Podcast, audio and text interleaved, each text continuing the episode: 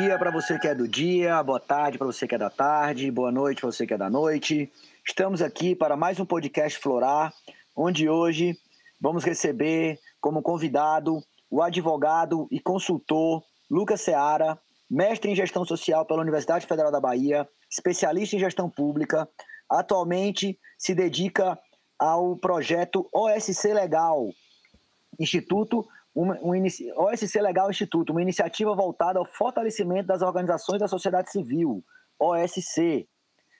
É, tem mais alguma coisa para acrescentar, Lucas, na tua apresentação? Olá, Carol. Um abraço para você, obrigado aí pelo convite.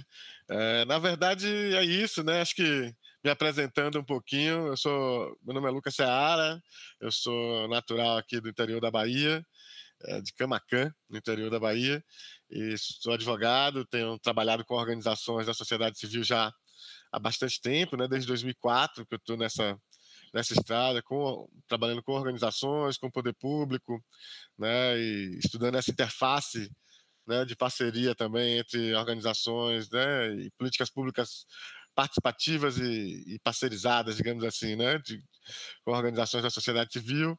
É, enfim, fiz mestrado na, na, na, Escola de Administração da Universidade Federal da Bahia, né, estudando eh, a forma como as organizações do campo da AIDS é, utilizaram os instrumentos jurídicos né, para a conquista de novos direitos, de, de, garantia de direitos, enfim.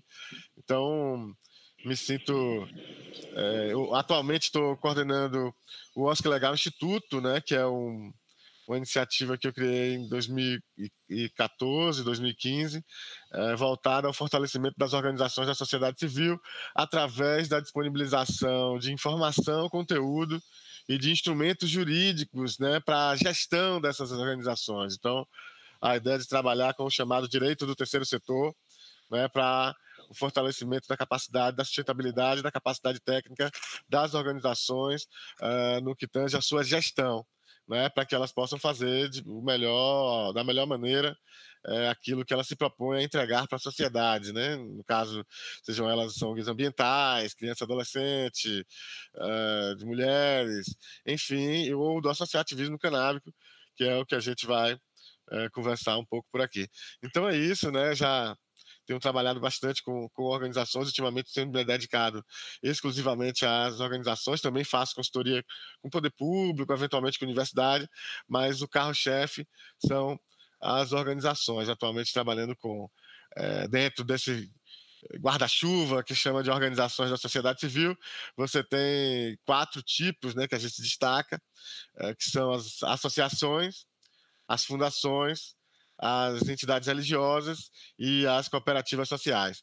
Então, esses são os quatro tipos, digamos assim, de entidades que a gente vem trabalhando ultimamente. E daqui a pouco a gente pode ir detalhando e falando mais uh, perspectivas, enfim, de cada um desses, desses, desses tipos, digamos assim. Não, eu tenho que admitir aqui para os nossos ouvintes, né, que conheci o Lucas de uma forma muito inusitada né? Tendo alugando um quarto no Airbnb, recebi o Lucas como hóspede. E aí, quando eu vi, do nada estava com um cara que era exatamente aquela pessoa que eu precisava conhecer naquele momento. Porque estávamos com a demanda do Estatuto da Abracan, que estávamos querendo dar uma revisada. O Lucas ajudou a revisar, deu várias dicas, vários nortes que a gente ainda não tinha é, se atentado a, a, esses detalhes. Então, foi uma conversa muito bacana, foi uma experiência muito bacana. Aquele ano, eu acho que era, salvo engano, 2017 para 2018, né? E, e aí eu achei muito bacana esse, esse, esse encontro, né? Porque você estava indo fazer uma atividade na Secretaria de Saúde, a gente também estava organizando um evento lá, e acabou que foi um grande encontro. E aí, sabendo mais, sabendo mais desse teu background, dessa tua atuação no terceiro setor, né? Com essas quatro, com esses quatro tipos de organização da sociedade civil que você acabou de comentar, eu queria entender um pouquinho mais, então, como é que foi que a cannabis chegou na tua atuação profissional? Bem, é, a gente já atuava no sentido, já tenho, né, tenho entendimento, atuei com redução de danos, né, com, com políticas de atenção para usuário de, de, de, álcool e outras drogas, enfim, e a, a, o tema da cannabis é um tema muito próximo, né, é, encaro como uma questão de saúde pública, né? E especialmente pela minha passagem trabalhando com organizações do campo da AIDS, né, uh, onde a questão da cannabis, da cannabis ela é muito importante para as pessoas uh, que vivem com HIV AIDS ou, ou, para as pessoas afetadas no sentido do, do, do, do regulador do sono, do apetite, enfim. Isso para falar das questões mais imediatas, né? Fora os outros demais benefícios. Então, cannabis para mim sempre teve uma conotação muito da, da saúde, desde meu, meu início é, atuando com organizações da sociedade civil a partir da, da experiência com a AIDS. É, com a minha, o meu trabalho de fortalecimento da gestão das organizações, é, eu me deparei com o campo da cannabis, né, numa das atividades que eu fiz é, em, em, na Paraíba, e e uma, a curiosidade que me veio foi: ok, você tem associações aí lidando com o tema da cannabis, elas estão sendo registradas, mas como é que elas estão passando pelo crivo do cartório se, em tese, o tema da cannabis é um tema proibido, né? Uma, é classificada como droga. E as associações, elas podem ser, né? Elas são as pessoas que se associam para uma determinada finalidade lícita. Né? Proíbe-se uma atividade ilícita. E a cannabis é um, um, elemento ilícito. Então, como é esse limiar? Como é que estão conseguindo registrar essas entidades que, para mim, né, obviamente, elas estão tratando com saúde, com direito à saúde, eminentemente com direito à saúde, né?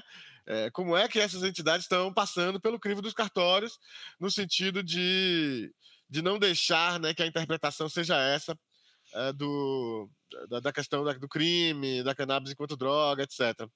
É, eu estava com essa curiosidade, digamos assim, e de repente eu vi uma decisão da Corte Suprema do Chile, né, uma discussão jurídica ocorrida no Chile, em que uma associação estava brigando, até a, elas foram até a Corte Suprema do Chile para garantir a sua inscrição, justamente porque um dos objetivos era a questão da cannabis. Então, a, a, os cartórios, eu não sei exatamente como funciona, não é um regime de cartório cartorário igual ao brasileiro, mas é, as autoridades administrativas lá estavam se recusando a, a registrar a associação porque ela tinha cannabis, e a cannabis uma questão ilícita. Então, é, é justamente isso aguçou a minha curiosidade de, maneira tal que eu é, me reaproximei dessa pessoa que participou é, do, da minha atividade em, na Paraíba.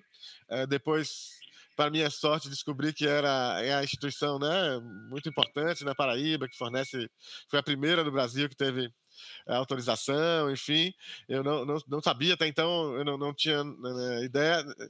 Enfim, eu sabia dessa instituição, desse histórico, mas não sabia que aquela moça estava ali representando exatamente aquela, né? Não liguei o nome à pessoa, digamos assim.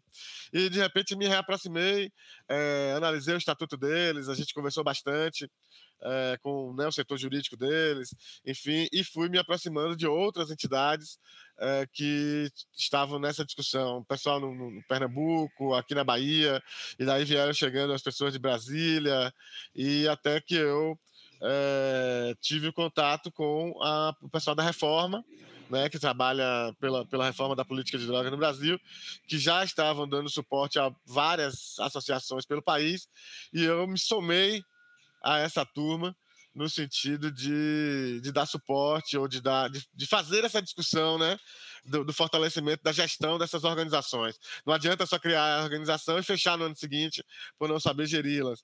Né? Então, eu somei nessa, nessa construção no sentido de dar esse suporte, de poder, pelo menos, provocar essa discussão do fortalecimento da sustentabilidade e da gestão social dessas organizações. E que sorte, viu? A nossa, que somos ativistas do meio associativismo canábico, poder contar com um profissional que tem a sua trajetória, a sua experiência nesse, nesse setor da gestão social, né? E, e fico feliz de, de escutar essa expansão da sua atividade para as entidades canábicas. E às vezes, sabe, Lucas, eu acho que às vezes a, as pessoas precisam saber até mesmo o básico. Tipo, uma pergunta básica mesmo. Afinal de contas, Lucas, o que é uma associação? Boa pergunta, Karel. É, uma associação, pela lei, né, pelo Código Civil, ela é um conjunto de pessoas que se associam, ou, ou seja, que se reúnem para uma determinada finalidade coletiva, social, enfim. Então, veja, um conjunto de pessoas que se associam para uma determinada finalidade. Então, primeira coisa é, é, é que são pessoas, né? Mais de uma, não, não dá para ser um conjunto, né? Obviamente é mais de uma. É, há quem diga que pode ser duas, alguns cartórios dificultam aqui e ali uma associação só com duas pessoas, mas por lei, sendo mais de uma, já resolve. Né? E você tem o intuito né, de se associar, né? você tem que declarar que quer se associar para determinada finalidade, e é, você registra isso, né, já passando para a parte prática. Como é que você monta né, uma associação, já, já dando contornos práticos a essa definição. Né? Se as pessoas quiserem montar uma associação, portanto, elas têm que se reunir efetivamente declarar que querem fazer parte daquilo, portanto, vai se fazer uma reunião chamada uma Assembleia Geral de constituição daquela entidade, né, de criação daquela associação. Então, essas pessoas se reúnem naquele dia, né, previamente é, determinado, vão discutir ali as, as, a vocação institucional. Para quê né, essa associação? É para atuar com idosos, para atuar com crianças, para atuar com o meio ambiente, para atuar no associativismo canábico? Enfim, então é preciso definir né, uma, uma vocação institucional, um porquê, um para quê, né? Para que essa entidade, um objetivo institucional, né? Então essas pessoas se reúnem e elas registram aquilo tudo, né? Fazem aquela assembleia, registram aquilo em ata. E essa primeira assembleia vai ter basicamente três, três pontos de pauta. O primeiro é a criação, a própria criação da entidade. O segundo é a aprovação do estatuto da entidade que é a regra interna, né, a lei interna da entidade, esse é um documento muito importante. E o terceiro é, ponto é escolher, dentre aquelas pessoas, indicar ou eleger, enfim, aquelas que farão parte dos órgãos institucionais, né, da, da direção, do Conselho Fiscal, enfim, dos órgãos que forem delineados no organograma da entidade. Então, é, essa ata, né, que com esses três pontos de pauta, ela é redigida, ela é né, colocada né, impressa, hoje em dia é tudo impresso, né, não precisa mais do livro, antigamente você tinha um livro, enfim, hoje não precisa, basta que você imprima né, e guarde isso, enfim, e junto com o estatuto que foi aprovado nessa, nessa Assembleia, esses dois documentos são os documentos constitutivos de uma associação. São os dois documentos que serão levados ao cartório para serem registrados e eh, a partir daí a entidade tem existência jurídica, a partir dessa se registra em cartório. Depois desse registro em cartório, aí vem a parte é, de Receita Federal para tirar o CNPJ, e a partir do CNPJ você também vai fazer a inscrição municipal, a inscrição estadual, enfim, é, pode abrir conta em banco, ou seja, você já pode assumir aí, porque já tem um registro como pessoa jurídica você existe, né? A associação passa a existir para a sociedade, né? Então, através, a partir desse conceito, pessoas que se reúnem para atingir um determinado fim, um determinado objetivo, que fazem esse trâmite burocrático, né? De registro, de atas e etc. Agora, eu, eu tenho essa, essa questão, que eu fiquei com um pouco com a questão aqui atrás da orelha, é a questão do objeto lícito, né?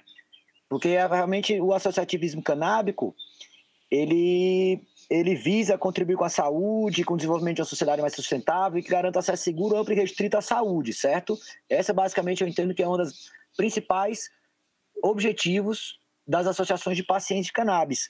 Ou seja, é, e aí, tendo em consideração essa questão do objeto ilícito ou lícito, né? E, a, e, o, e, o, fato de que as associações estão sendo registradas, queria que tu falasse um pouco para a gente qual seria a importância dessas associações de cannabis medicinal na perspectiva da saúde pública, né? mas também de uma forma de implementar direitos humanos e sociais, e como é que você enxerga essa questão do objeto das associações? Seria, então, um superar de direito? De um lado temos o direito à saúde, temos os direitos a uma vida digna, e do outro lado tem a questão de um objeto ilícito, que é a cannabis, mas que, na verdade, para fins medicinais, se tem uma. Se, assim, eu, pelo menos, considero que para fins medicinais é mal regulamentado, sabe? Então, eu queria que você falasse um pouco sobre isso, por favor. Bom, você trouxe aí várias questões, todas elas bem complexas, né? Dava. Cada uma delas dá um seminário inteiro. Mas vamos lá. Veja, a primeira questão é, é que eu acho que foi muito inteligente, né, da, da das organizações brasileiras é se apresentar para os cartórios não como uma entidade que vai promover a cannabis, não é? O cultivo, o uso, que seja. Isso é proibido, né? Por lei, tem, você tem aí é, as coisas estão avançando, enfim, mas ainda é proibido por lei. É, então, não, não se fez é, esse tipo de, de, atuação, embora ela seja importante também do ponto de vista político e de afirmação né, da, da cannabis, enquanto da importância da cannabis, enfim, em outros pontos, mas o que se fez no Brasil pelas organizações foi apresentar se apresentar, né, se constituir é, com a vocação institucional de promoção da saúde, promoção da vida.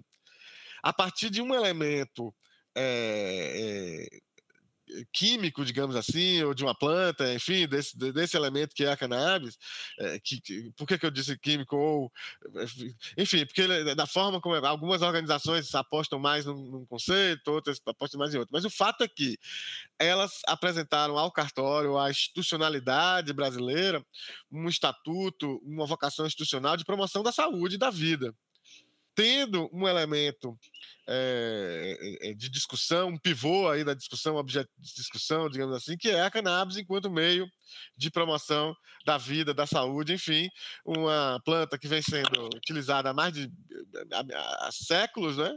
É, que, que é, por, por, um erro histórico foi transformado em droga e, e que, que, impede os estudos, que impede os avanços nesse sentido. E essas organizações elas têm estão se apresentando como um ator político muito importante para fazer essa, essa roda é, virar, né? para fazer esse entendimento, é, apresentar um contra-entendimento, digamos assim, no sentido de corrigir historicamente esse erro. Então, é, eu penso que, que foi muito inteligente da parte das organizações e fiquei muito feliz, né, quando eu comecei a pesquisar, né, como eu contei essa história é, do, dos estatutos e tal, muito feliz de ver o quanto essas organizações foram inteligentes do ponto de vista jurídico né? Isso é inteligência jurídica também, de, e, de opção política, né? Porque tem uma carga política aí, é, de você fazer com que, a, né, colocar a questão da saúde para passar. E a partir do direito, né? O direito, ele, ele é construção, né? Então, se passou um, passou várias, porque aí você tem um entendimento já consolidado e você começa a ir avançando no entendimento jurídico. Eu fico. Eh, então, essa minha pesquisa foi, foi uma felicidade poder constatar isso pelo Brasil inteiro.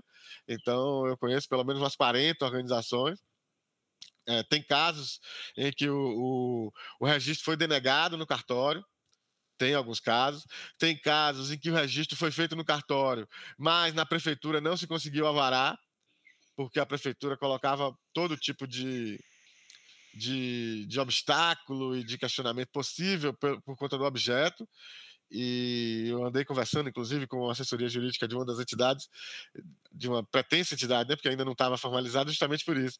Porque o, o a pessoa da prefeitura não saiu, o, o alvará de, de localização, né? Porque com esse nome envolvendo cannabis, a prefeitura não estava eh, deixando passar. Então, que tipo de, de atuação você pode fazer? Você tem que ir lá, tem que conversar, tem que mostrar que, que não é uma associação de. de... Enfim, é, aí o argumento jurídico precisa ser esse, né? Do, direito à saúde, do direito à vida, e que a cannabis é um elemento para a promoção disso, ela não é um fim em si mesmo, ela é meio. Então, acho que a, a inteligência das, das entidades foi justamente essa, é, com relação a essa questão do objeto é, ilícito, né? Então, e a ponto de você depois, além de você ter conseguido registrar, você conseguiu, né, como a gente já tem casos de autorização coletiva para cultivo, para fornecimento de, de, de, do óleo, enfim, isso é sensacional, né? Isso é representa um avanço muito grande, ainda que pequeno, né? Mas deve se registrar que é um, é um avanço. É, a outra é, questão que você traz é a questão da importância né, de um associativismo canal. Por qual a importância das pessoas se organizarem em, uma, uma, pauta coletiva, enfim, e aí trazendo o recorte da, da pauta da cannabis? Eu penso que. Eu estou escrevendo um texto agora, é, falando um pouco da minha experiência, inclusive, é, com o movimento de AIDS, né? É, veja, estudando esse, esse movimento, é, eu não peguei no começo, né? Eu sou mais novo, eu cheguei nesse movimento já em 2000 e tanto. A AIDS já tinha 20 anos, 20 e poucos anos de enquanto fenômeno, né? Então eu estudei o começo, até por conta do mestrado, da minha experiência, enfim, e da minha experiência no Ministério da Saúde também, com, com as questões de direitos humanos e, e AIDS, né? E, e, e você vê que, tanto no panorama nacional como internacional, em geral, nos contextos onde você tem uma, uma, uma como é que eu posso dizer, é, um cenário muito é, negativo, né, muito complicado para as organizações ou para os indivíduos se manifestarem, essas organizações elas são muito importantes. É, para dar um exemplo mais, mais claro, né? Em países onde a homossexualidade é considerada crime, as pessoas LGBTQIA+, elas não podem se manifestar. Então, daí a importância das entidades que militam nesse campo aparecerem e contestarem né, aquelas, aquelas regras, enfim, aqueles costumes. Da mesma forma foi a AIDS no Brasil nos anos 80, né? Em contexto de total preconceito, né? De total desinformação com aquelas questões, estigma que recaía, ainda recai, imagina, nos anos 80, sobre a pessoa que tinha HIV, enfim. Então foram essas entidades super importantes para botar o tema na roda, para pautar o tema né, e não expor as pessoas, porque elas já estavam sendo despedidas do trabalho, elas já estavam sendo expulsas de casa, elas já estavam sendo, né, porque a AIDS trouxe um estigma de, de, de, de, de vilão, né, de, de, de é, infectador de todo mundo, aquela coisa está podre, vai sair infectando todo mundo, uma coisa horrorosa, que não tem nenhum fundamento científico, é tudo muito construído socialmente, né, a partir dos preconceitos, enfim, e dos estigmas. O, o tema da cannabis, ele ainda tem também estigmas e questões é, sobre si, né? A gente sabe que a questão da cannabis tem um recorte racista, tem um recorte racista, né? Ou seja, tem recortes simbólicos sobre essas, esse tema. É, tem um peso simbólico sobre as pessoas que se declaram usuários de cannabis, etc. Né? É, se for, né, especialmente se ele for pobre, negro, então ela, ela se soma a exclusões e a pesos é, estéticos, simbólicos, etc., que, é, e que, que, reforçam os estigmas, especialmente se você for negro, pobre, numa periferia, etc. Então, é, eu penso que as associações canábicas elas têm esse papel.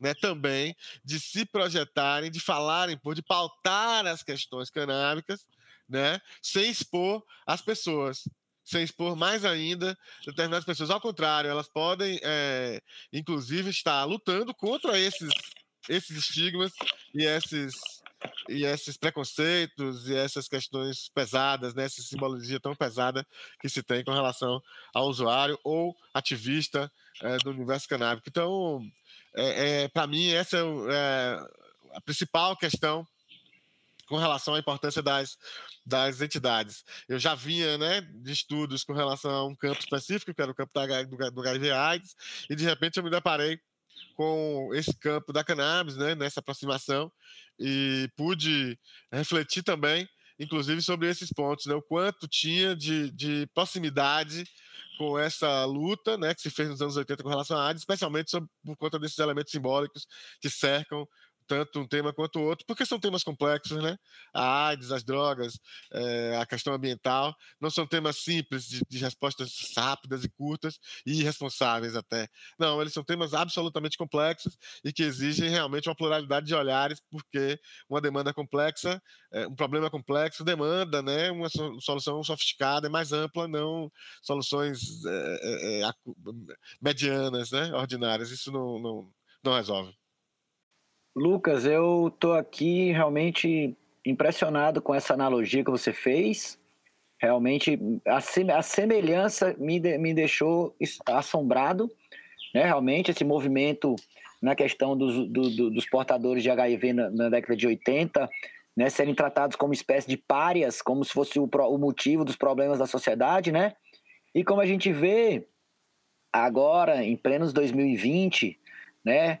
Ainda essa questão do usuário de cannabis ser visto também como aquele que alimenta o crime organizado, como aquele que está contribuindo com, com, com, a, com a guerra às drogas de uma forma, né, de uma forma ajudando como se fosse o tráfico, né? E agora vem a questão do paciente de cannabis, né? Que sofre do estigma do usuário, né? Mas que o objetivo é diferente. A pessoa não está fazendo uso ali de um remédio, um remédio à base de cannabis porque quer ter um momento de lazer, um momento recreativo. Ela está fazendo uso de um remédio à base de cannabis para poder sentir menos dor, para poder zerar as convulsões, para poder ter uma melhor qualidade de sono, né? E lógico, talvez até mesmo uma pessoa estressada, uma pessoa depressiva, deprimida, usar um óleo rico em THC para também dar um ânimo na vida, né? Como eu já tive a oportunidade de ver várias mãezinhas relatando de como o uso do óleo de cannabis dá vida nos olhos de crianças que estavam totalmente sem vida devido ao grande uso de remédios, de remédios alopáticos, né?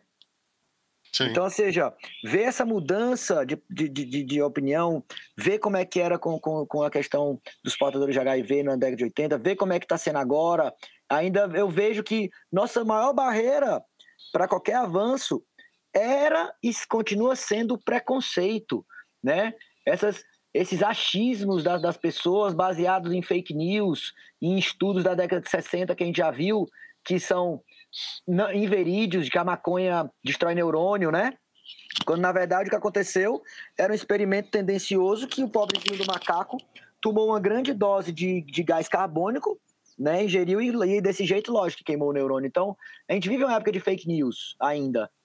E eu acho bacana ver, como você fala, que é um dos papéis das associações é exatamente esse de trazer informação, de vencer os tabus, romper os preconceitos, mudar essa, essa, esses paradigmas, mudar essa visão que a sociedade tem da cannabis, né? E eu realmente vejo que isso é um dos grandes objetivos e grandes principais funções das associações é exatamente esse, falar sobre, levar o assunto, né? E é exatamente nessa linha, né, que eu queria saber, como é que você vê então que esse associativismo canábico pode beneficiar pacientes, familiares e esse ecossistema da cannabis, né? Tipo, existe mais alguma, algum, algum benefício que você fala, você vê, você vê que, das associações? Uma coisa que eu tenho visto muito também é das pessoas entenderem a importância de estar junto em associação. Então, eu queria que você falasse um pouco por que é importante estar numa associação de cannabis nesse momento e qual é o papel dessas associações nessa implementação de direitos, no acesso e etc. Muito bacana a sua pergunta, é, querido. Veja, é, cada, cada luta, né, você tem uma estratégia, né? Eu acho que se organizarem associações para um tema tão áspero ainda, né? Como, como a gente está falando, é cercado de tabus, de preconceitos e tal. Você exige, obviamente, você já trouxe aí a pista uma mudança cultural, né? E para a mudança cultural, você tem diversas estratégias que podem ser feitas. E aí, voltando até um pouco a, própria história né, da, da, luta contra a AIDS, né, que é um campo que eu, que eu estudei, que eu participei bastante, eh, você tem. É, ou seja, cada luta tem uma estratégia, você, quer dizer o seguinte: que tem, tem hora que você precisa queimar pneu na porta da Secretaria de Saúde, e fazer um escassel, parar a avenida e tal. Tem hora que você é, é, faz uma reunião, né, mais amena e tal. Tem hora que você entra com ação judicial, né, porque isso também é um elemento político, né, ajuizar as questões, operar no limite do sistema jurídico judicial também é uma, é uma, é uma estratégia política. As ONGs fizeram muito isso, né?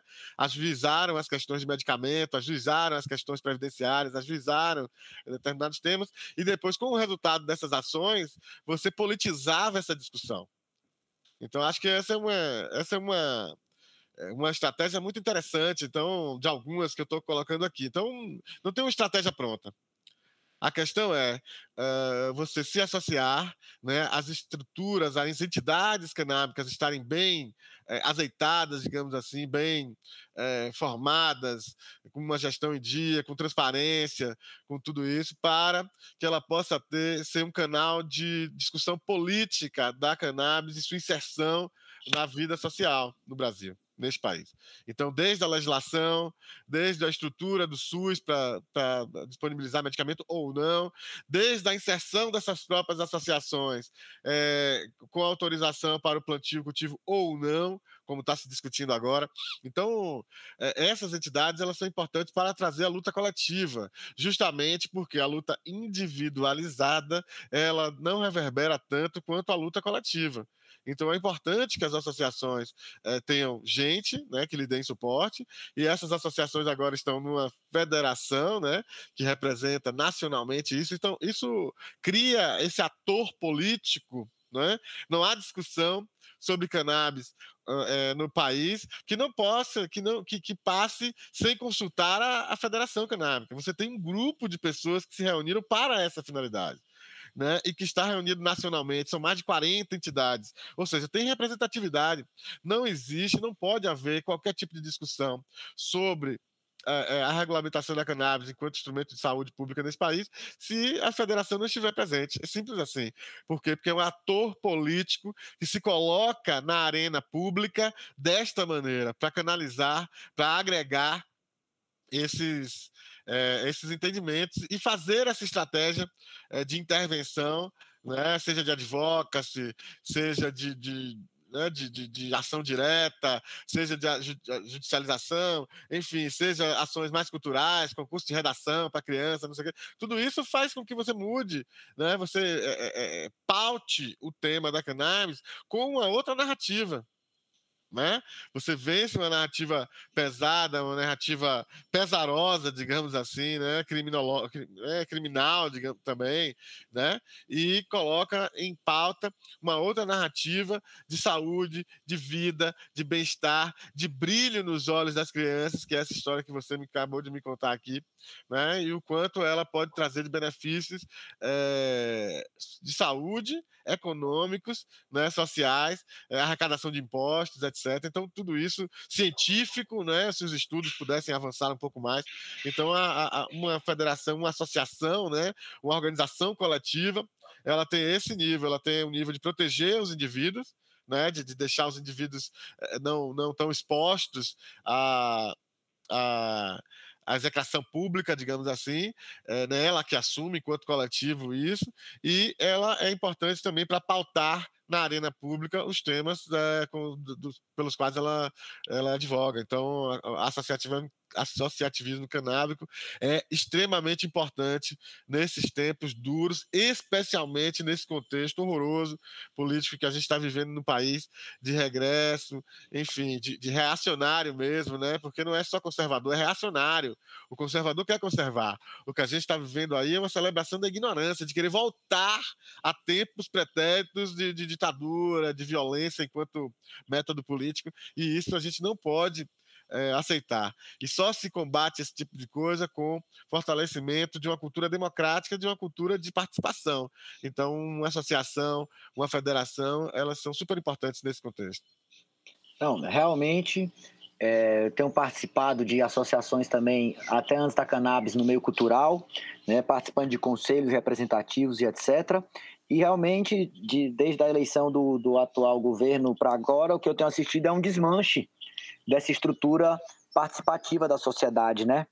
E o que realmente é uma pena, porque foram tantos anos aí, mais de 12 anos criando uma estrutura de participação social, de participação efetiva, de representantes, e agora está aí sendo tudo desmanchado, né? Então concordo com você plenamente na, nessa importância das pessoas se reunirem sim em associação, pautarem seus direitos, irem, irem sim para a luta de mudar esse contexto que a gente está vendo da cannabis, né? Então, pelo que eu já entendi, né?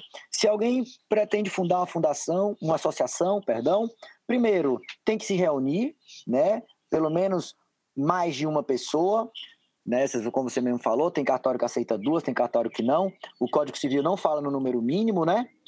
E essa pessoa, então, eles se juntam, eles fazem uma assembleia, na assembleia é, aprova um estatuto, aprova a eleição da diretoria, né? E, e define, então, a, aprova a criação da associação.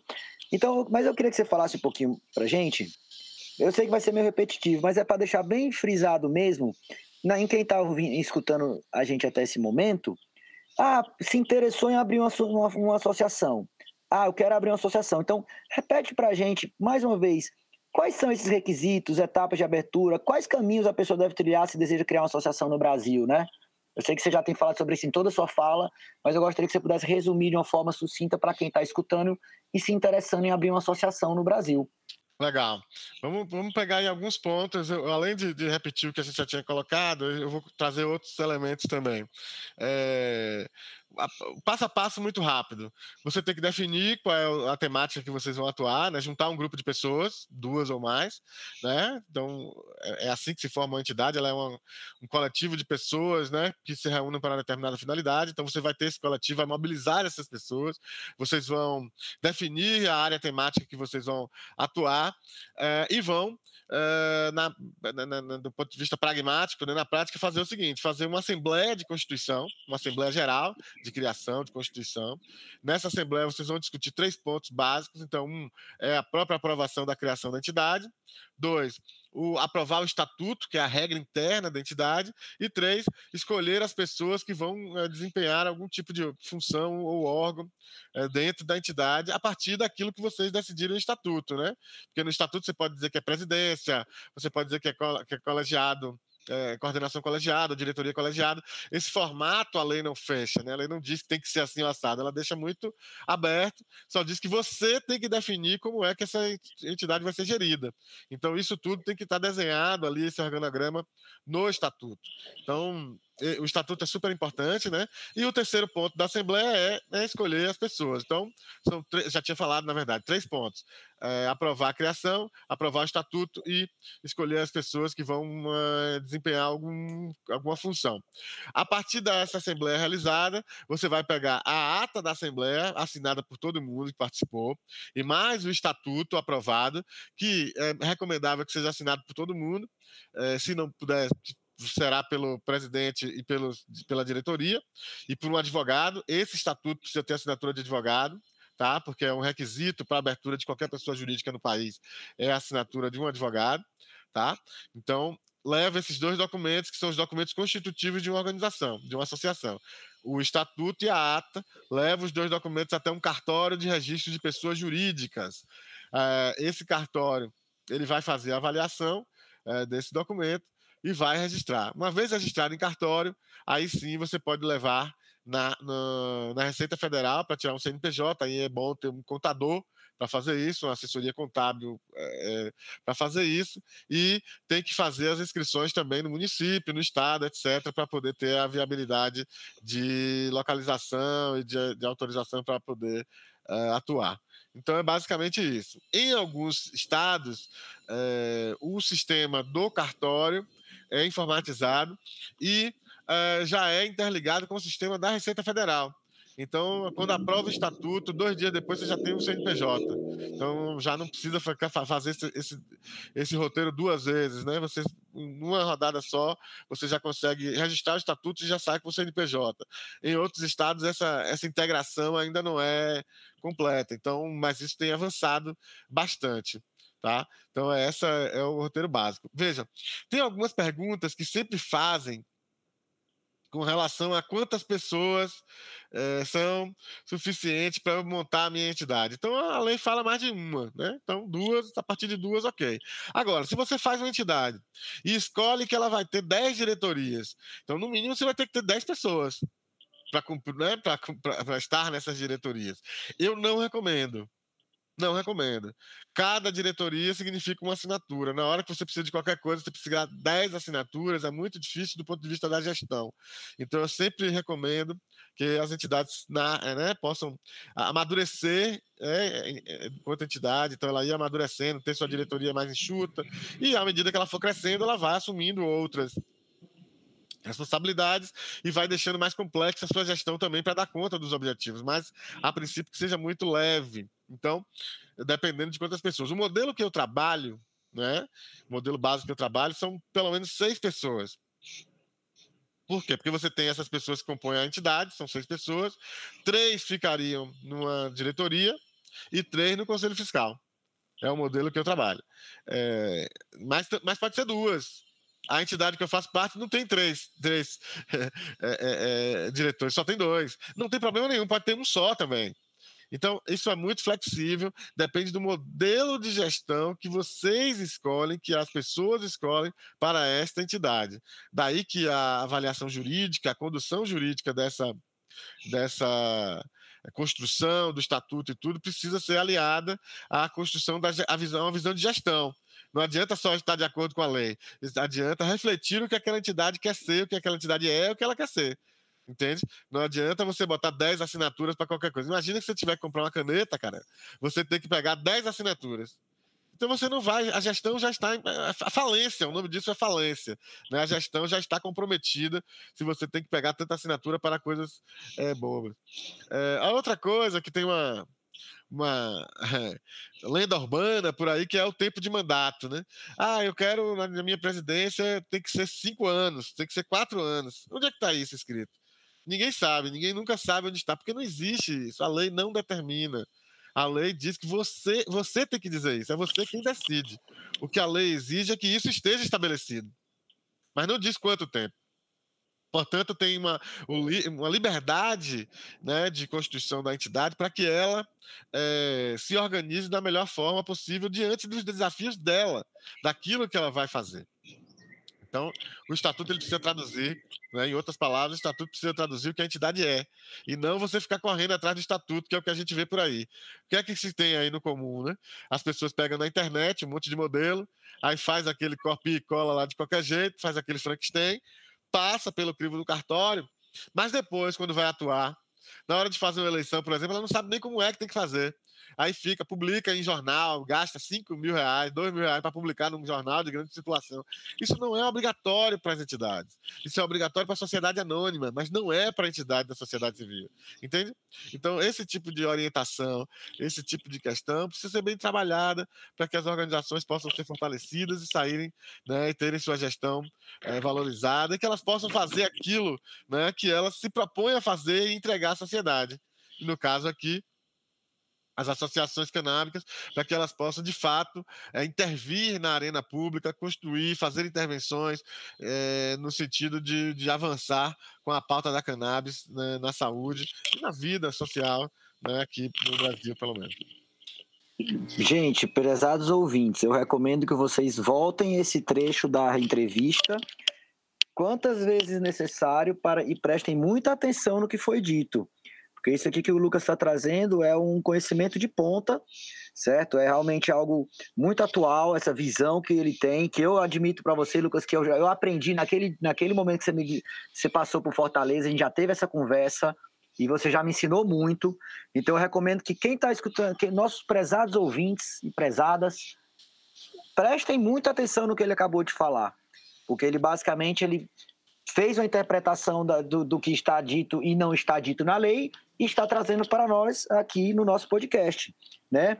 E, e, e, bom, continuando então nesse ensejo do que é necessário, os caminhos, esses números de pessoas, os prazos de eleição, né? E no ambiente da cannabis, nós também vamos nos repetir um pouco, você já respondeu essa pergunta, mas eu gostaria de, de, de, fazê-la da mesma forma. Nesse contexto da cannabis, né, se, sendo um setor novo, que ainda precisando lidar com essas questões do proibicionismo, do racismo, né, e desses diversos tabus e mistificações contra a planta, esse processo de criação de associação sofreria alguma alteração ou podemos dizer que o percurso jurídico é o mesmo no caso de uma associação canábica? Eu entendo que é, que é basicamente o mesmo, tendo aquelas questões, aqueles cuidados com o objeto, né? Como você vai estar trazendo o objeto, não é isso? Exatamente. Do ponto de vista é, da gestão, enfim, do ponto de vista geral, né? É, os, as questões que envolvem associativismo canábico é a mesma de qualquer associação. A natureza jurídica dessa entidade é a mesma, né? A associação. Portanto, elas partem de uma de um referencial jurídico comum, né? E isso é importante. Aí eu abro um parêntese rápido, cara. Eu acho que você está fazendo um trabalho é, excepcional aqui, que é justamente traz, é, é, é, justamente fixar esse entendimento. Porque o que eu ouvi né, aqui e ali, não, a gente é associação canábica, a gente tem as coisas da cannabis para se preocupar e não vamos nos preocupar com, com determinadas discussões. Tá, mas se você é associação, você vai enfrentar os mesmos problemas que qualquer outra associação vai enfrentar, né? se, se for para fazer uma parceria com o poder público, se for para receber uma doação, todo, todo elemento jurídico, se você contratar gente, né? você vai ter que ter um respaldo jurídico do ponto de vista trabalhista. Então, os problemas são os mesmos, os genéricos. Né? A grande questão é, as organizações elas têm, digamos, um referencial jurídico único, porque são associações, e elas têm as especificidades da área onde ela vai atuar. Então, por exemplo, se a entidade atua com criança e adolescente, ela tem que conhecer o ECA, o Estatuto da Criança e do Adolescente. Né? Esses elementos do ECA têm que estar também no estatuto dela é, SUAS, né? assistência social, SUAS, se trabalha com saúde, SUS, o Sistema Único de Saúde. Todos esses elementos do campo da saúde precisam estar nesses, nesses estatutos e tal. No, no, quando você está falando de uma, de uma, entidade de associacionismo canábico, também ela vai ter aquele conjunto geral, né? porque ela é associação, mas ela também precisa trazer os elementos que configuram, ou que facilitam, ou que abrem as portas, ou que criam as chaves jurídicas, digamos assim, é, para atuação neste campo campo, que tem a ver muito com promoção da saúde, né? que tem a ver com o elemento cultural também, que tem, enfim, você tem diversas ah, questões que podem ser tratadas. Eu, eu, eu vi um dos, um dos estatutos de uma entidade que eu, que eu analisei, que eu dialoguei, que tinha muito a questão de gênero, por exemplo a presença das mulheres né, nessa discussão. Então, também, olha que, que, elemento rico que você traz de discussão. É uma outra entidade que, que trabalha com, com, a questão é, da, da, política de drogas para pessoas negras, né? A, a, a, discussão racial dentro da discussão da política de drogas. Então, é, em que medida né, essa discussão existe? Ela é fundamental. Ela é básica, é o que dá base a essa chamada guerra às drogas, da forma como ela está hoje. Enfim, então é importante é, trazer esses elementos e dizer que, que, que, que, que a gente tem feito, por exemplo, é dizer, olha, existe uma discussão no campo do direito do terceiro setor, né, de fortalecimento dessas entidades, elas precisam de assessoria jurídica porque, é, sendo associação, elas têm problemas comuns, que é o que a gente está dizendo aqui, mas tem entidades que não se veem é, como associação ou acham que tem especificidades que não sei. Então, as associações canábicas precisam se aproximar dessas discussões e o que a gente está fazendo, por exemplo, é um grupo de capoeira, com terreiros de candomblé, com associações de, de quilombolas. É, é, importante que elas tenham a, a, é, a, vocação institucional, aquela discussão final, as questões de racismo, de, de, de território, enfim. Mas o elemento meio né, de gestão também é importante, porque senão você não consegue, se você não tiver estrutura montada para atuar, né, regularidade jurídica, etc., você não vai conseguir fazer uma parceria, de repente receber uma doação, eh, abrir uma conta no banco. Então é preciso ter. Então a gente está trazendo, né? No caso do Oscar Legal Instituto, a gente está trazendo, por exemplo, os terreiros de candomblé, as, as, os grupos de capoeira, né? Formalizados, até discutindo com os grupos de capoeira se, é, se formaliza ou se não formaliza né? Qual a importância de você formalizar ou não também, se você não, né? Pode, você pode atuar informalmente, não tem problema nenhum.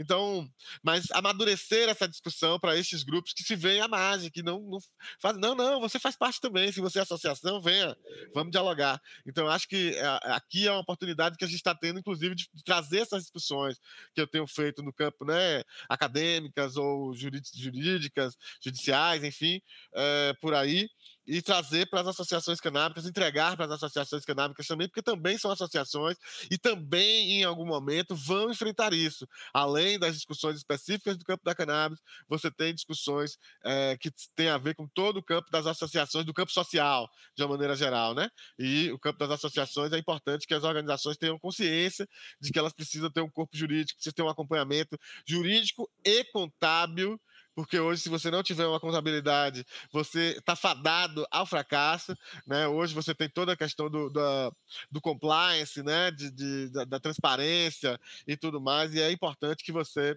é, esteja de acordo com a regra vigente.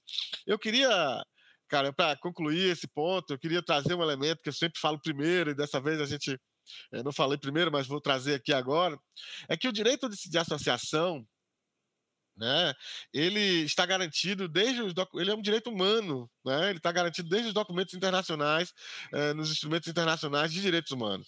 Então, o direito de se associar está lá na Declaração Universal dos Direitos Humanos, em diversos outros documentos internacionais e pactos internacionais de direitos humanos. É um direito fundamental aqui no Brasil, ele também é um direito constitucional. É um, né? Está na nossa Constituição o direito de se associar. Todo mundo é livre para se associar ou deixar de se associar de acordo com a nossa Constituição. Você não precisa ter autorização do poder público para abrir uma instituição.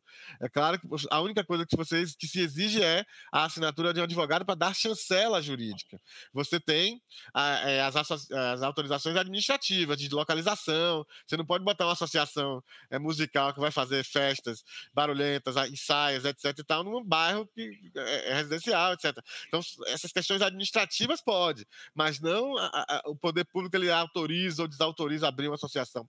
E para fechar uma associação, exige é, a, autorização judicial, processo judicial. Não pode simplesmente o prefeito dizer, não, não, feche lá a associação porque eu não gosto deles. Isso não existe. Então, constitucionalmente, é muito importante a gente dizer isso. Nós temos o direito de nos associar, a Constituição garante uma série de prerrogativas para essas associações.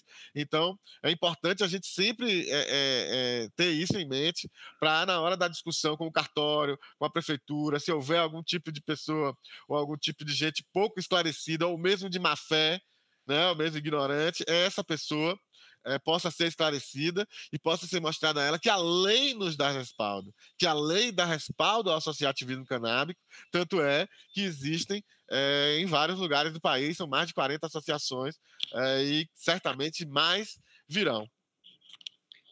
É, Lucas, eu realmente na sua fala me vem o papel essencial das mães, das mulheres, mães, de pacientes nessa nesse processo histórico que a gente está agora, né? Porque eu vejo isso, uma coisa é uma pessoa que é usuário recreativo de cannabis, outra coisa é uma pessoa que tem um familiar, uma pessoa querida que tem um uso urgente de um remédio, de um remédio à base de cannabis, que desmama outros remédios alopáticos, que tira aparelhos que induzem a pessoa em sonolência, em uma espécie de estado vegetativo, e você substitui por um óleo de cannabis. E o papel dessas mães tem que ser enaltecido. Elas são as nossas heroínas do momento, elas têm feito um engajamento, um trabalho que é sem palavras. Eu tenho uma associação de mães no Cariri, tem associação de mães, mães conheiras em outros lugares, enfim, tem, tem sido um papel essencial. E outro ponto que eu também gostaria de levantar é exatamente como a cannabis medicinal é elitista. Sabe? Eu não são poucos os pacientes de cannabis medicinal que eu conheço que são negros, que são, são da periferia, sabe?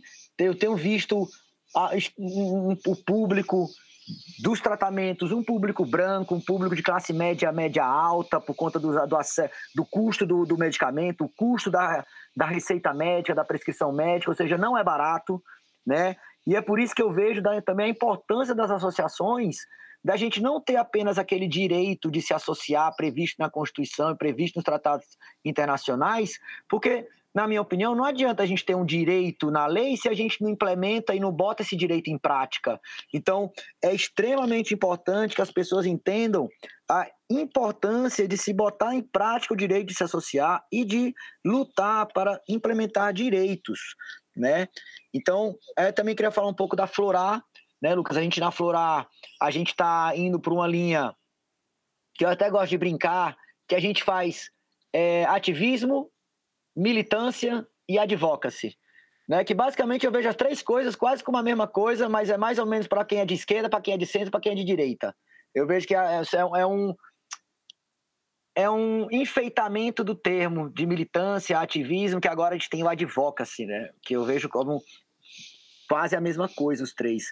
E, e nós então, o que, é que nós temos feito na Florar? Nós, nós não estamos produzindo óleo, nós fizemos uma parceria com a empresa que tem sede nos Estados Unidos e no Brasil, onde nós estamos conseguindo que nossos associados, pacientes, tenham acesso aos, aos produtos dessa empresa com 25% de desconto, porque foi uma forma da gente agir dentro de normas de compliance. Nós não estamos querendo produzir nesse momento enquanto ainda não tem autorização, não tem um respaldo legal. Nós estamos com essa parceria com essa empresa, dando desconto para os nossos associados.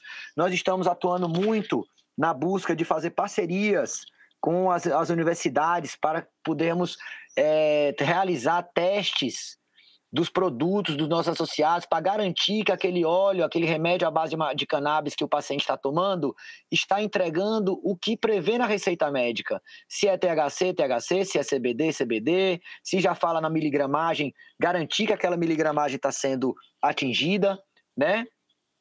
E também aproveitar para dizer, até para os nossos ouvintes, que uma das formas que nós estamos agora encontramos para atuar mais ativamente tem sido no campo legislativo. Né? Nós estamos muito inseridos na elaboração de um projeto de lei municipal que ontem eu tenho a, o orgulho, a honra de dizer que já, já, já, começaram, já começamos a coletar assinaturas dos vereadores de Fortaleza, já são mais ou menos sete assinaturas coletadas, que já é um bom caminho para que esse projeto seja levado para discussão dentro da, da Câmara, um projeto que visa a criação do Dia Municipal da conscientização dos usos medicinais da cannabis, dentro do estudo de competência nós identificamos que na competência legislativa municipal, os vereadores poderiam estar falando sobre isso e trazer atenção para o tema.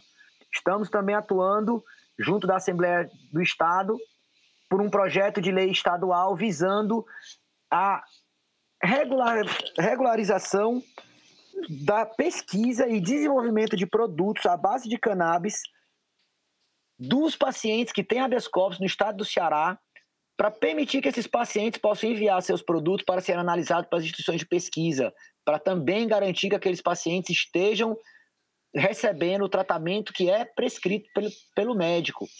Então, seja, existe muito que uma associação de cannabis pode fazer, não necessariamente apenas a produção e a venda do óleo, que é algo ainda estritamente é, mal regulamentado e a depender da, da, da, interpretação da autoridade coatora, ilegal, né? podendo ser enquadrado como crime de tráfico de drogas ou até mesmo como um crime pior ainda, que aquela de venda de remédio não autorizado, né? que tem uma pena maior do que o crime de tráfico. Então, falando um pouco disso, né, para a gente e já, já encerrando esse nosso primeiro bloco aqui sobre associações, né? Eu só quis mesmo fazer esse desabafo. Se tiver alguma coisa para falar sobre isso, Lucas, é muito bem-vindo. Mas eu também eu vi aqui nas minhas pesquisas que ano passado você publicou um artigo, né? Construindo uma federação canábica no Brasil, que faz parte do livro digital Introdução ao Associativismo Canábico, certo? Um livro de extrema qualidade, que gratuito, disponível para download. Depois eu vou te pedir para você, se você tiver o site, já compartilhar com a gente, ou então basta pesquisar na internet Introdução ao Associativismo Canábico, livro digital. Né? E nesse artigo você descreve o processo de criação e o estatuto da Federação das Associações de Cannabis Terapêutica, FACT. Você podia contar um pouco para a gente qual a finalidade de uma federação de associações de cannabis terapêutica e qual é a importância das associações se reunirem em federações? E aí te faço uma pergunta extra, no sentido de que é, você vê algum problema de existirem mais de uma federação ou, ou isso poderia enfraquecer o movimento? Vamos lá, mais uma vez, diversas questões aí que dava é, bastante questão. Eu, eu queria é, é, compactuar com você, né, e, e, me solidarizar com as mães, né, também. Eu não posso também é, avançar sem, sem fazer esse tributo às mães que foram tão importantes, que têm puxado essa discussão uh, na, pelo país, né, talvez as primeiras. E aqui cumprimentar a Arlete, né, já que você está falando de uma, de uma cearense muito querida, Arlete, lá no Cariri, falar da Cidinha, da Sheila também. Então, dentre outras, né, mas falar dessas três aí que eu destacaria a princípio, é, dizer da importância né, do que a gente tem hoje. A gente tem hoje um momento muito grave, né, que a gente tem aí de, de celebração da ignorância e que não, não se, muita gente não está percebendo o valor da luta coletiva, né? Está é, muito ensimesmado na luta individual, no próprio umbigo e esquece que tem um nível de coisa que só avança a partir da luta coletiva. Então, é muito importante a gente. Eu sou entusiasta né, do associativismo e das, das mobilizações coletivas, né, eu tenho dedicado a minha carreira a, a isso, né, a dar fortalecimento de organizações associativas e, e que, que, que, agregam pessoas, que mobilizam pessoas, mobilizam a sociedade. Então, eu sou muito entusiasta disso. E nesse sentido é que a, é que a federação ela vem como um ator que fortalece, né? É, sim, a experiência de construir, né? De, de, eu fui o o consultor que conduziu a, a, construção do Estatuto da Federação, né, que, que, junta, que agrega essas associações canábicas, essas experiências do Brasil inteiro. Então, a ideia foi estabelecer os consensos mínimos, porque as associações são diversas, estão em contextos diversos, né, o Brasil é continental, o Brasil é enorme, então essas associações atuam de maneira diversa também. Né? Elas não são todas iguais. Então, você precisava reunir essas entidades e estabelecer consensos mínimos. E foi o que nós fizemos. Elas foram muito maduras. Eu acho que foi um trabalho muito interessante, porque é, nem todas elas. É, às vezes, o trabalho difícil é porque a entidade vem de lá para cá e diz: Olha, mas eu faço assim lá no tal lugar e tem que ser assim na federação também. Não é, né? Você faz assim em tal lugar porque esse é o seu contexto, porque assim funcionou lá no seu, né? Pode ser que não funcione em nível nacional e com a característica que tem uma, uma, uma, federação. Portanto, eu acho que foi muito maduro essas entidades, elas trouxeram as suas experiências individuais, mas não para impor como resposta única para todo mundo, mas sim para compartilhar a experiência e ver daquilo como é que se constrói é, uma resposta coletiva. Isso foi muito, muito interessante. Eu tenho, fico muito feliz de poder ter participado dessa construção. Né? Em algum momento eu, eu me desliguei dessa construção, aliás, não me desliguei da construção, eu fiz a construção jurídica e aí já estava pronto o, o, a arquitetura jurídica da federação e o que precisava ser feito eram as discussões políticas e a, a meu padrão ético e a minha é, atuação me diz que a, que a entidade não é minha, né? Eu sou o condutor jurídico, a entidade é das pessoas que estão formando, então neste momento eu me desliguei um pouco mais para deixar que as decisões políticas pudessem ser tomadas internamente. É, então, mas fico muito feliz de ter participado desse momento, que é um momento histórico né? A construção de uma federação canábica no Brasil foi um momento histórico. E eu poder ter participado disso, estava lá na, né, na, no, no, na live de lançamento do livro né, que você se referiu. Uh, o livro já estava sendo gestado, digamos assim, que é o Introdução ao Associativismo Canábico. E, em paralelo, a gente estava fazendo esse trabalho de construção das bases jurídicas da FACT, né, da Federação das Associações, e eles me pediram para relatar essa experiência, para falar um pouco dessa experiência. E aí eu conto como a gente foi amadurecendo é, o, a construção, né, o estatuto da FACS a partir das camadas, né? Primeiro num grupo de advogados que atuam nesse tema, né? Então, por serem advogados, já têm alguma experiência, familiaridade com a linguagem jurídica, com os, os cacoetes jurídicos, enfim. Então, a gente estabeleceu um primeiro modelo ali depois a gente submeteu esse, essa minuta para o grupo, para as associações, para coordenações das associações, para as presidências, enfim, para todos, né? Um processo de, de, participação, de mobilização muito grande, muito interessante, muito rico, muito vivo, né? E no fim a gente é, deu, deu contornos a esse estatuto e eu acho que ficou muito interessante, muito bacana o trabalho que foi feito. É, algumas participaram mais, outras menos, algumas participaram mais no começo, depois no final, enfim. Né, a gente sabe como são essas construções coletivas. Mas o fato é que você tem. E eu destaquei no texto, e destaco aqui, um elemento que eu, que eu estudei muito sobre é, na literatura institucional, né, da atuação institucional, que é essas, essas estruturas agregadoras né, de, de entidades, né?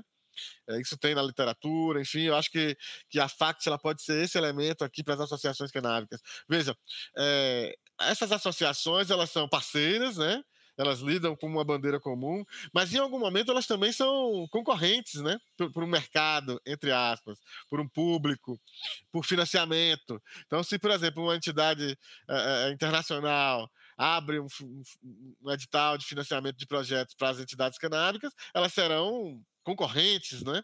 Então, a, a, uma federação ou uma entidade que agregue, essa, ela tem esse papel de, ao mesmo tempo, agregar, né? Dar, dar contornos de agregar quando a luta é coletiva para todas, e, ao mesmo tempo, ela amenizar é, esse ambiente de concorrencial para que não seja um ambiente de degradação, né? É, é, concorrência, não é inimigo, não é inimizade. Você não tem que degradar o outro. Né? Você concorre pelo mesmo valor, ok. Se tecnicamente alguém apresenta um projeto melhor, beleza, mas né, não necessariamente a gente tem que fechar o outro, anular o outro. Então, é, esses, essas federações, esses ambientes autorregulados, digamos assim, eles servem para isso também, para fortalecer o campo coletivo. E aí essa troca de experiência técnica, etc., faz com que os projetos sejam melhores, né, no próximo edital que vier, enfim, que as intervenções sejam melhores e, ao mesmo tempo, ela ameniza essa, essa parte concorrencial é, e deixa, faz com que essa concorrência seja em regras claras, em regras bacanas e não uma, uma coisa predatória, né? Então, eu penso que a, a importância da FACT é fundamental do ponto de vista histórico. E é isso. O livro está na, tá na, tá na internet, você colocando no Google aí, Introdução ao Associativismo Canábico, é, ele aparece fácil. É, o livro é muito bom tá? Eu, eu fiz uma pequena contribuição, mas os textos que você tem lá são do Rafael, de vários outros atores, são sensacionais. É, eu acho que foi um trabalho excelente, sabe, de, de, de, altíssimo nível, histórico também. Então, se você é de associação, se você tem interesse em montar uma associação, não deixe de, de baixar o livro, de ler, e vale a pena, recomendo fortemente. Não, eu já estou aqui baixando o livro, já está na minha frente, que capa linda, inclusive. Isso, a arte, inclusive, ficou bom. E, eu, cara, cara, eu queria trazer mais uma questão. Você falou do óleo, e eu tenho discutido muito com o Emílio Figueiredo, da Reforma, mestre, grande mestre Emílio Figueiredo, e, e sobre essa questão da relação do óleo, do fornecimento do óleo, né? Em que medida, e você trouxe um outro elemento aí, né? Você pode, inclusive, ser considerado é, é, traficante, né, por estar fornecendo óleo. Isso é complicado, mas digamos, né, vamos, não vamos nem entrar nesse mérito. Vamos, vamos para a questão da, da relação do fornecimento do óleo. Você tem duas perspectivas. Uma perspectiva que é comercial, ou seja, eu lhe vendo óleo, essa relação comercial estrito senso, né, do ponto de vista jurídico, alguém paga e alguém fornece, e essa relação se, se acaba ali em si, né? Ela se encerra ali com a, a entrega do bem e o pagamento contra, né, o contrapagamento, ok. E você tem uma, uma outro tipo de relação que é a relação da solidariedade, né, do reciprocar, é, que, o, que os estudos antropológicos é, estudam tanto tão bem com Marcel Mauss e toda uma literatura nesse sentido, é, do, do da, da, solidariedade do reciprocar, ou seja, esse fornecimento desse óleo, ele é uma relação meramente comercial ou uma relação de, de reciprocidade entre aquelas pessoas que fazem aquela entidade, entendeu? Então, muitas associações não vendem o óleo, elas elas fornecem o óleo e muitas vezes fornecem para aquela família que não tem grana, e a outra família que tem grana paga um pouco mais. Né? Isso significa redistribuir, de alguma maneira, redistribuir a, a renda, redistribuir aquilo que vai ser, é, é, vai ser entregue. É uma relação é, de economia não, não monetária, né? de, de reciprocidade, de solidariedade. Então, esse é um, um, texto que eu e Emílio estamos. A gente sempre conversa sobre isso e queremos. Já tem dois anos que a gente disse que vai escrever esse texto, certamente vai sair, mas a gente vai amadurecer um pouco mais isso, né? De pensar de que como a gente pode fazer com que as instigar né, as instituições a pensarem nesses modelos. É, é, não, não que seja proibido vender o óleo, não é isso.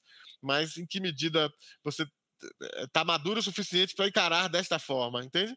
É, esclarecidamente que você, nesse ponto que você está vendendo, né, uma relação de venda, compra e venda simples, e nesse tipo aqui você está fornecendo numa relação de reciprocar, numa relação de solidariedade, quem pode mais paga mais, quem pode menos paga menos, ou quem não pode nem não pode pagar que nem pague, entende? Mas a associação ela gerencia isso, ela cuida desses valores uh, solidários, né? Ela quem faz esse agenciamento de solidariedade entre os associados. Então, é, isso eu acho que essa discussão está por ser amadurecida e eu estou aí para jogo, como disse por aí, para a gente poder fazer essa discussão quantas vezes for preciso a gente discutir e trazer esses elementos. Ah, perfeito. Aqui na Florada também nós acabamos de ser, ser, contemplados num primeiro edital, né, um edital que é uma, era uma verba para pesquisa, né, junto do Constantin Gerber, que acredito também já, já, já, já se cruzaram nesse mundo acadêmico, né? Então a gente conseguiu um edital, conseguimos uma verba, vamos, vamos escrever um artigo científico, vamos ter também mais uma série de gravações de podcast no ano que vem já garantida por esse edital. Então essa forma de conseguir realmente a verba por meio de editais, por meio de convênios, etc., realmente é algo que as associações têm que explorar mais, sabe? É uma forma de financiamento que está disponível, por mais que tenha diminuído muito, né? E bom, Exatamente. poxa, é impressionante, né? O tempo está passando, já estamos aqui basicamente há uma hora, né? Tudo muito interessante, muito conteúdo. Já conversamos sobre o que é uma associação, sobre como iniciar uma associação aqui no Brasil, sobre as particularidades de uma associação de cannabis medicinal, né? Já falamos sobre o cenário, sobre o contexto da federação, passamos um pouco aí nessa, na, na questão dos atores, né, as mães, os pacientes que estão também inseridos nessa luta. É, foi, é, foi muito conteúdo, né? Eu só posso agradecer. E, e agora vamos encaminhar para nossas últimas perguntinhas também, para não estourar muito, né? Que eu gostaria que você falasse um pouquinho, né, saindo dessa linha do associativismo, falar um pouquinho no PL 399 de 2015, né, que está em trâmite aí na Câmara dos Deputados e no Senado, e que é considerado o marco regulatório da cannabis no Brasil, a fim de permitir a atividade de cultivo, processamento, pesquisa, armazenagem, transporte, produção, industrialização, manipulação, comercialização, importação e exportação de produtos. Ou seja, é um novo significado para aqueles verbozinhos da lei de drogas, né, da lei de tráfico, sendo dessa vez fazendo aquela regulamentação da exceção que a própria lei de tráfico já previa, né, essa exceção para os usos medicinais, científicos e religiosos, né? E, e agora a gente vê a lei, o PL 399, tentando mudar essa realidade para finalmente regulamentar a exceção que já estava prevista na lei de drogas de 2006, né? Então, além disso, né, o projeto também prevê que a cannabis seja cultivada por pessoa jurídica, mediante prévia autorização do poder público e, poder, e pode, dessa forma, fornecer seus produtos, né, através de farmácia de manipulação, pelo SUS, né, tanto por associação de pacientes como por empresa. Eu queria que você comentasse um pouco para a gente o PL 399, como é que você vê aí a luta das associações para se inserirem nele, porque até onde eu acompanhei no projeto inicial não estava previsto as associações, foi uma mobilização da sociedade que conseguiu incluir as associações no PL. Então, gostaria que você comentasse um pouco para a gente, por favor. Não, cara, eu acho que você trouxe eh, né, um elemento fundamental aí que eu, que eu destacaria, né? Só reiterando um pouco colocou. É, a importância, né? E aí, é, ratificando aqui o que eu já tinha colocado, é, a importância de um, de um ator coletivo, de uma atuação coletiva né, nessas pautas, né, na arena pública, na arena política. As associações, enquanto associações, enquanto federação também, obviamente, elas se mobilizaram e mudaram. Então, a versão anterior, versões anteriores desse projeto de lei não, não contemplavam as associações e evoluiu isso na discussão e colocou as associações nessa discussão. É, a gente não tem muito tempo né, para fazer uma discussão mais específica sobre esse projeto de lei, acho que não, não é o caso aqui, mas fazendo esse link entre o projeto de lei e a, o associativismo canábico, é, o que eu tenho a, a, a dizer é que é, é importante, o que eu, que eu, que eu quero destacar, o que eu quero trazer a importância da participação, da garantia de que as associações, né, e até os indivíduos, acho que o indivíduo não, não entrou, é uma outra discussão, mas aqui a gente vai falar sobre a questão associativista mesmo, elas possam sim ter o direito de também fazer essa manipulação, enfim, esse, lidar com o plantio, o fornecimento do óleo, etc e tal. É, ainda que você coloque regulamente isso, né, que tem que ser testado, etc. Você tem que ter algum tipo de, de de, de, de, qualidade sanitária, né, de controle sanitário com relação ao, que se faz, porque é, é assim que se, que se, procede no Brasil, né, com relação ao fornecimento de medicamentos, etc. Né, enfim. Então você tem algum tipo de controle, vai ter, ok, mas que as associações sim possam ter o direito de fazer. Isso não pode se abrir mão, tá? Então a, é, é, a autorregulação, o poder de mobilização social, acho que isso é fundamental para garantir a democratização, porque senão você entrega apenas né, aos interesses de grandes corporações. Então você termina é, garantindo privilégios para grandes corporações e acho que as grandes corporações, a gente está no capitalismo, goste ou não, né, as grandes corporações têm seu papel, ok. Mas é preciso também é, dar espaço para que as associações atuem de forma autônoma, respeitando ali aquilo que a Constituição e os direitos humanos trazem já há muito tempo, o direito de se associar e o direito de auto né, determinar como vai ser sua organização e de poder fazer, ainda que a, a, atividade que você faça ela possa ser regulamentada, mas o direito de se associar, de participar desta, deste, deste modelo né, de tratamento, de, de regulação da cannabis no Brasil, é, seja garantido é, de uma vez por todas. Não, essa é a nossa luta, né? Posso lhe dizer aqui para nossos ouvintes que, na minha opinião, pelo menos, enquanto ativista, eu sou a favor de uma política ampla, né? até mesmo para garantir o verbo da Constituição, quando falo no acesso à saúde de forma ampla e restrita, eu também sou a favor de uma política de cannabis ampla e irrestrita no que quer dizer aos acessos aos usos medicinais da cannabis. Como assim? Eu sou a favor de, de, de, de, respeitar a autonomia da vontade dos indivíduos, sabe? Se o indivíduo tem na crença dele que o melhor tratamento para ele vai ser com remédio à base de cannabis, conforme prescrição médica, um remédio sintético feito por um laboratório, testado de uma determinada forma, e a pessoa quer ter acesso àquele medicamento daquele valor que tem, ok, que ela vá lá e compre. Se a pessoa não tem aquela verba, se ela descobriu que tem um produto que tem uma concentração de, concentração de canabinoides maior no exterior e ela quer proceder à importação do produto, que ela importe. Se a pessoa tem uma convicção de que o associativismo é a melhor forma, por conta disso que você falou na, na, há pouco tempo, de ser uma forma coletiva, de se reduzir preços, de se garantir um, um acesso a um produto de qualidade, etc. Por que, por que restringir a pessoa de ir por essa via da associação? E por último, por que então reprimir, restringir que um indivíduo em sua casa cultive uma planta? Que é uma, que é uma planta que tem características de um, de um pé de tomate, quase, sabe? Ela tem lá sua flor, sua, sua semente, seu, seu, não tem o fruto, né? Mas o fruto poderia ser o camarão, que eles chamam, né? Então, assim, é impressionante isso, dessa proibição, sabe? Até dependendo do público, até vejo assim, poxa, o Brasil é um país católico que era, que era na Constituição é leigo, mas a gente vê em todas as instituições o crucifixo. Se a gente vê uma planta, se a gente é religioso, a pessoa tem uma, tem uma crença religiosa, se ela sabe que, que a natureza vem de Deus, se a planta da cannabis é, é algo, é parte da natureza, logo, ela também é uma planta de Deus. Então, a gente tem levantado um pouco essa questão que as pessoas têm que ver que é uma, entender que é uma planta, que ela pode ser cultivada em casa e, dependendo das técnicas, pode ser extraído um medicamento dela, né? E aí, para a gente encerrar também, eu, vou sair do script para uma última pergunta, já que a gente está falando de Deus, né? É, eu queria que tu falasse um pouquinho para a gente, também que tu, tu comentou ali da tua atuação nos terreiros de candomblé, né? A minha última pergunta para ti, eu queria que tu falasse um pouco o que é que tu acha das entidades religiosas que tenham, por exemplo, a cannabis como, como por exemplo, um, um santo ou como algo ritualístico, né? Nós vemos aí é, que existem vertentes aí que tomam ayahuasca, que chamam a, a, cannabis de Santa Maria e que vem ela como uma espécie de uma, de uma entidade, né? Queria que tu falasse um pouco para a gente sobre isso, como é que você vê uma entidade religiosa tendo como parte da sua atividade o culto à cannabis e também que você fique à vontade para palavras considerações finais aí sobre a nossa conversa.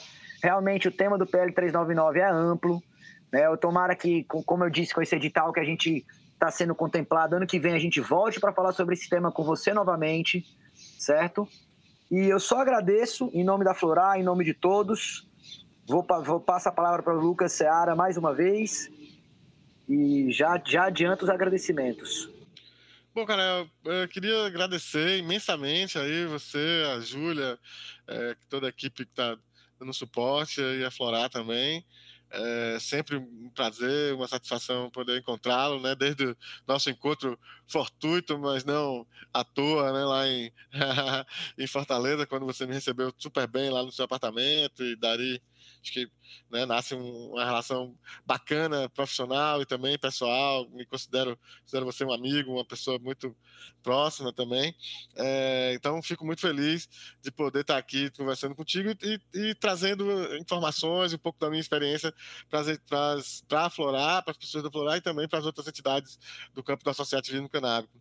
É, com relação às questões religiosas, veja, é, cada religião, né, eu, eu sou absolutamente favorável a que as pessoas tenham essa ligação, enfim, que elas exerçam, ou que elas uh, assumam, ou que elas desempenhem, enfim. É, a sua ligação com o divino, com o metafísico, com, o que, com aquilo que ela acredita. Então, eu sou absolutamente é, é, favorável a, a, essa liberdade religiosa. Assim como está na Constituição, eu sou radicalmente favorável, entende? Eu, eu, eu, brigo por essa, por essa liberdade. Ainda que eu não seja dessa ou daquela religião, nem tenho, sou, sou meio agnóstico, para dizer bem a verdade, mas eu sou um lutador ferrenho pela liberdade religiosa. E a gente sabe, né, os dados estão aí, demonstram do quanto algumas eh, religiões, algumas manifestações religiosas sofrem por cargas simbólicas uh, que não tem a ver necessariamente com a questão religiosa, mas com outras questões de racismo, tal. Então, as, as entidades uh, do, do, candomblé, por exemplo, de matriz africana de uma maneira geral, não vamos restringir porque não é só o candomblé, mas de matriz africana, afro-brasileira de uma maneira geral, elas sofrem uh, por demais preconceito e tudo mais por conta das questões do racismo mesmo, né, da nossa tradição colonial, da escravidão, né, da escravização dessas pessoas. Então, tudo que é que vem dessa origem brasileira é considerada de segunda categoria ou inferior, etc. E, e, a gente tem que ser tem muito radicalmente contra tudo isso. Contra. Absolutamente contra tudo isso, que oprime e que restringe a liberdade religiosa de quem quer que seja. É, nesse sentido, que eu, que eu coloco as entidades, as, as manifestações religiosas que têm a cannabis ou outro tipo de, de é, de Planta plantas, de poder, né? enfim, de adereços, etc., é, que, que, que, que, se utiliza. Eu acho que não, não pode, você não pode restringir. Né? Você precisa ter clareza dessa liberdade. A Constituição é, diz que o país, né, um país laico, né? A gente tem um Estado laico, mas a gente, né, enfim, é comandado por, muitas vezes por, por credos, né, que, que, são excludentes também. Então, a ligação religiosa não pode ser no sentido de em detrimento de. Ou seja, eu tenho minha religião em detrimento do outro. Eu vou me salvar os outros que se explodam, são de segunda categoria e tal. E você cria, inclusive, políticas para isso e oprime o outro, deixa de fora. Eu não acho que seja por aí. Você tem que ser a tua religião né? E somada a do outro, e a do outro também tem a dele, vamos nessa, todo mundo tá, ok, não em detrimento de. Então, eu penso que eh, as religiões que se utilizam da cannabis, da Santa Maria, da ayahuasca, elas têm que ter espaço também de manifestação, e é por isso que, eu, que a gente tem lutado muito, e é por isso que a gente tem produzido coisas pelo Oscar Legal Instituto e chamar, chamado essas entidades para dizer, olha, vem cá, porque você também é associação, e aqui a gente tem informação também para você. É, já aproveito esse gancho para dizer que agora, o último texto que nós lançamos no nosso, lá pelo Oscar Legal Instituto, é um texto que trata justamente de imunidades e isenções tributárias, né, ou seja, de impostos para terreiros de candomblé, usando é, o, o uh, o caso dos terreiros de candomblé de Salvador, né, uma determinada situação. Ou seja, a gente está utilizando esse caso aqui específico, mas que serve para qualquer tipo de entidade é, religiosa, né, porque tem essa mesma natureza jurídica. Então, primeiro a gente falou da natureza jurídica, né, a dificuldade porque um terreiro, por exemplo, uma entidade como essa, ele pode escolher ser associação, fundação ou entidade religiosa. E, e todos três estão corretos. Agora, qual deles eu devo, eu devo escolher? Depende depende da situação concreta. Então, a gente vem trabalhando essas questões de, de natureza jurídica, de tributação, de uma forma é, a, menos jurídica possível, né, com a linguagem, porque a linguagem jurídica é uma linguagem hermética, é uma linguagem fechada, é uma linguagem técnica. A gente tem, por princípio, trabalhar com a tradução, ou seja, entregar essa informação de alto nível, né, mantendo o alto nível da informação, mas traduzida com palavras e com jeito, com, com exemplos, com cotidiano, que qualquer pessoa possa assimilar isso. Mesmo aquelas que têm menos familiaridade com a linguagem jurídica, para o gestor de pequenas organizações no Brasil inteiro. Eu estou preocupado é com a dona Maria, que é gestora daquela organização lá no Morro do Rio de Janeiro entende? Ela que faz um trabalho fundamental, ela que eu tive com ela lá no Rio de Janeiro, eu tive por esse país inteiro, sabe, cara? E você me recebeu na Fortaleza. Eu estive em 28 cidades de 21 estados desse país, conversando com organizações da sociedade civil. Nos estados que eu não pude ir por conta da Covid, eu fiz atividade é, é, virtual. E acabei de lançar um livro contando essas histórias. Então, hoje eu tenho um livro chamado 27 Histórias de uma Caminhada com as Organizações da Sociedade Civil no Brasil. E eu conto um pouco dessas experiências é, da, de, de lidar com entidades do Brasil inteiro. Né? Tive a felicidade de estar em contextos tão diversos, com organizações pequenas, com organizações grandes e com contextos muito diversos. Você lidar com as questões de políticas públicas no Amazonas, onde uma pessoa passa oito horas dentro de um de um barco para qualquer coisa, né? Às vezes passa três dias dentro de um barco para chegar na capital. Né? É muito diferente você falar da distribuição de vacina, de medicamento num lugar como esse, e você falar de, de racismo, por exemplo, no, no, no, com mulheres negras na periferia de Salvador, é diferente de falar do racismo na, periferia de São Paulo. Né? É difícil você atuar com organizações no contexto da, do, dos morros cariocas, das comunidades de favela do Rio, dominadas pela milícia ou pelo tráfico entende? Então eu pude estar é, nos lugares e falar com as pessoas e lancei um livro sobre isso. É, recomendo aí, se alguém tiver interesse de, de, de, saber um pouco mais sobre essas dificuldades. Então a ideia é trazer um pouco dos casos que eu ouvi, como um bom contador de causa aqui do interior da Bahia, das histórias que eu ouvi. Eu estou contando essas histórias, uma de cada lugar do país, e trazendo os elementos jurídicos, políticos e de gestão em cima dos casos. Não é aquele livro de direito que o cara faz toda a teoria e depois dá um exemplo. Ao contrário, eu pego o caso e a partir do caso eu trago com linguagem simples, tranquila e tal, esses elementos todos. Então, em Fortaleza também tem, lá no Ceará também tem uma história, tá certo? E você foi quem me deu guarida lá quando eu fui, das duas vezes que fui, inclusive, e certamente vai se identificar. Então, eu queria, por fim, de novo agradecer a vocês, é, convidar todo mundo para seguir o nosso trabalho, apoiar o nosso trabalho nas redes sociais. É, o Oscar Legal Instituto, é, em 2022, vem com uma proposta né, de, de, dar um upgrade na sua atuação novamente. A gente deu um primeiro upgrade há dois anos atrás, estamos dando um outro agora é, convidar todo mundo para ir lá no nosso site www.osclegal.org.br www.osc ou osclegal.org.br é, lá você vai ter acesso aos textos que a gente tem publicado então esse sobre tributação sobre grupos de capoeira sobre MEI organização, associação pode contratar MEI Tá lá o texto também sobre isso. É, se você está com seu mandato vencido, né, sua, sua assembleia vencida, o que é que você deve fazer? Então tem texto falando sobre isso, sobre gratuidade nas taxas cartorárias. Então nós lançamos um texto falando sobre isso, analisando a legislação do país inteiro sobre as possibilidades jurídicas de você conseguir gratuidade nas taxas cartorárias e não só o texto, como um formulário para você pedir.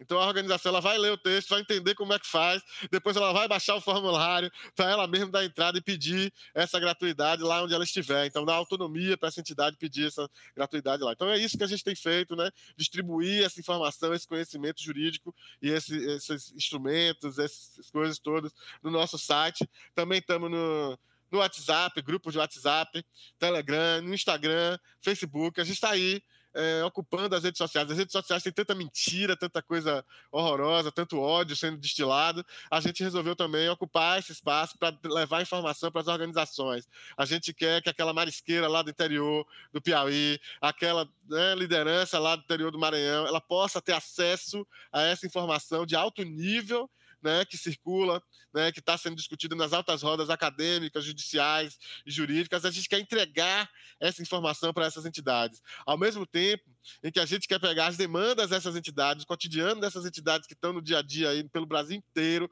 815 mil entidades nesse país inteiro, né, pelo mapa das hostes, e a gente quer levar essas demandas para essa alta roda né, judicial, acadêmica e tal. Então, nós estamos nesse papel de estar no meio para traduzir e entregar essa informação. Então, convido a todo mundo, lives dia de terça-feira, debates também dia de terça-feira, no dia 30 de novembro, a gente vai fazer um debate sobre o SEBAS, né, Certificado de Entidade Beneficente de Assistência Social. A gente, enfim, então nós estamos aí numa intensa produção pelo Oscar Legal. Segue lá nossas redes sociais e dá um apoio para a gente e fica por dentro do que está rolando uh, nesse universo. Então, mais uma vez agradeço e valeu. Quando precisar de mim, é só gritar que estarei por aqui. Então, repetindo o site www.osclegal.org. .br, exatamente. .br. E a gente vamos estar aí também, Júlia, já vamos também pela Florar, tá de olho nos, no, nos conteúdos gerados nas redes sociais para a gente também estar tá divulgando. É do nosso interesse divulgar aquilo que é bom, divulgar aquilo que vai ajudar, que vai auxiliar, tanto aos nossos associados como a outras associações. Então, é um prazer estar recebendo uma pessoa hiper bem preparada para falar do tema. A gente está aqui levando informação de qualidade para as pessoas que estão nos escutando. Então, quero mais uma vez agradecer, dizer que nós iremos nos falar ainda, com certeza, Lucas. Ainda temos muito o que trilhar nesse caminho pela frente. E agradecer a quem escutou até esse momento. Vale a pena voltar, escutar de novo. Foi muita informação, muita informação útil, que não apenas teórica, mas prática. Então, eu deixo vocês com esse mais uma vez esse obrigado ao Lucas, ao pessoal da Bruta Flor, a Júlia, Camila, a todos vocês que estão escutando. E um forte abraço e até breve em mais um episódio do podcast da Florar.